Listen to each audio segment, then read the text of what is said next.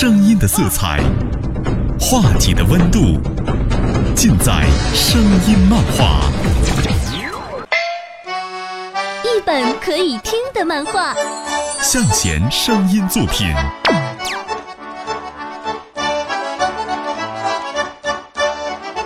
声音漫画，漫画新闻。各位好，我是向前，欢迎光临今天的声音漫画。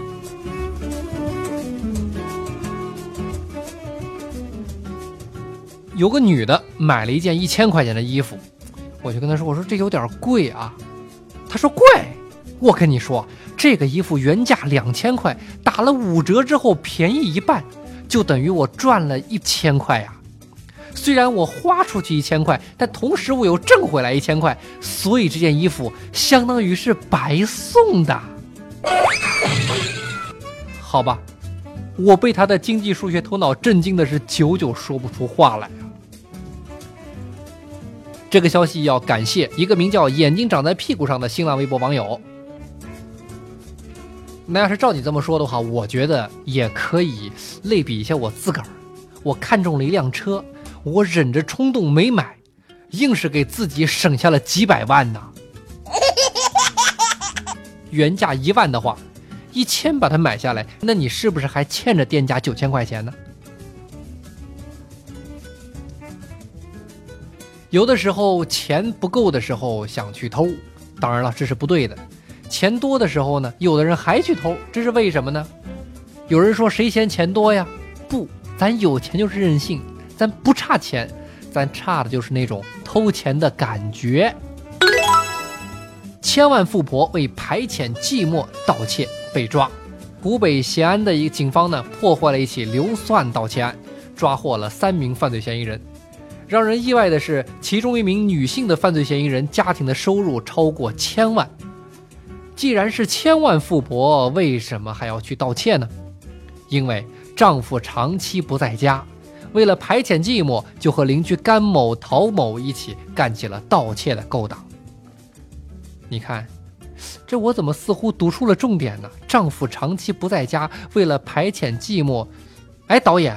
这剧本前后不搭调，你拿串了吧你？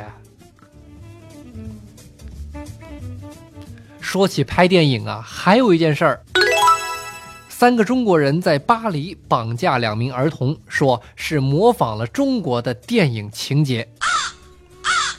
据法国法新社报道，有三名中国人在巴黎西郊的一个地区绑架了两名九岁和十岁的孩子。并向孩子的父亲勒索三十八万欧元，那差不多相当于三百八十万人民币啊！这名父亲呢也是中国人，其中一名嫌疑犯此前是孩子父亲的员工。在被捕之后，他们向检察机关供述说，这是照着中国电影中的情节模仿的。难道你模仿的是《喜羊羊牛气冲天》吗？也难怪你失败了。还有一件事儿，咱们昨晚也说过了，王思聪的女友曝光了，对吧？是一名妙龄的女郎，名叫张雨绮，一九九三年生的。大家别慌啊，张雨绮还是这个小王的女朋友，很多女粉丝才是真正小王的老婆呀。有的人就说了，我老公这么有钱，纳个妾我有什么好说的？哈哈。还有一位网友名叫“在我这里玩美颜及正义”，他说：“本宫不死，他终为妃。”你古装戏看多了吧你？但是今儿个又有新闻出来了，王思聪女友被指只是助理，但是从图片上看呢，这名妙龄女郎跟着国民老公王思聪在出席发布会的时候，不仅是亲密的挽着手臂，还爽快的回答说：“我是他的女朋友啊。”但是相关工作人员说，说是女朋友，其实她只是他的助理而已。怎么样，各位小老婆们，你们开心了吗？你看还有机会呢。林更新都没说啥呢，我们有啥好说的？很多小老婆们只能接受林更新是正视这个事实啊。其实我一直觉得哈，虽然我只是一介小屁民，但是我还是要有时代赋予的责任感。我每天呢，都为两件大事发愁。第一个，怎么还没到吃饭的点呢？愁死我了。第二件事就是又吃多了，愁死我了。有些人呢说自个儿喝水都会胖，你就不要违背自己的基因和自然选择了，好不好？话说，意大利有一家超级丧心病狂的服装店，所有的衣服和裤子只提供一个尺寸，S 小码。这背后的时尚理念非常简单：要么瘦，要么请你出去。有人呢就说了，我正准备投诉他们歧视胖子的时候，突然想到，穿 S 码的不仅仅是瘦啊，还必须附加平胸或者个矮这两个属性。于是，一想到这点，瞬间天就蓝了。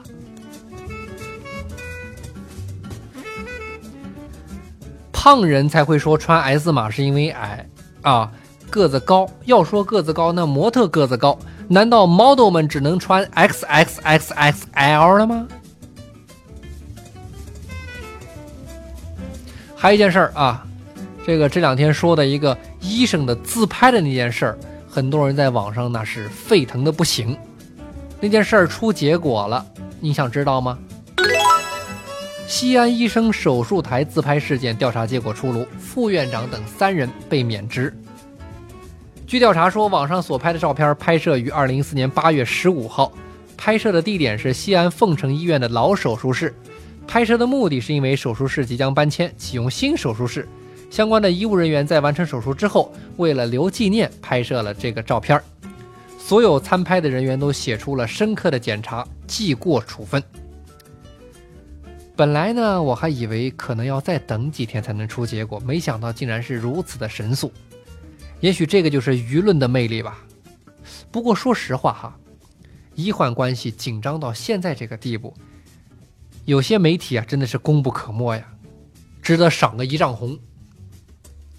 真的，看图说话学的再好，也请不要这样显摆，你的语文老师也不会因此而含笑九泉。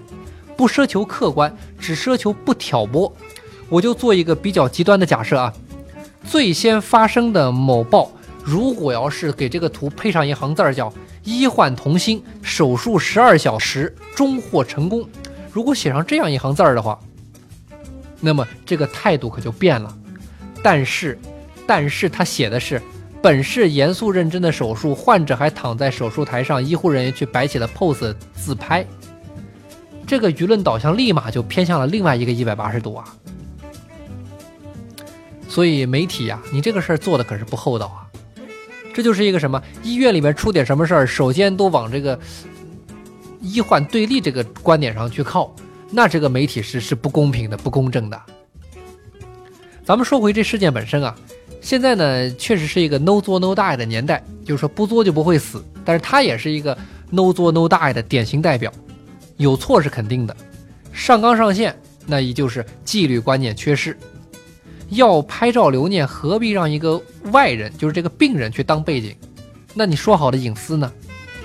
而且我现在也是最想知道，那个病人当时和现在的心情。如果他觉得手术成功，医生护士放松一把没事儿，那咱们为什么不以宽容的心去对待这群救死扶伤的人呢？如果这个病人他觉得这个行为罪不可赦。那咱再去追责也不迟嘛。呃，听到这儿，可能有的人就说了：“说向前你傻呀，这个事儿对吧？还有对错吗？”但是我想说，缓解、缓和这个医患关系这个矛盾呢，人人有责。你想在未来的某一天享受上头条的荣耀吗？啊，病人不停的辱骂医生，被捅七七四十九刀，我可惜了了我的老命了。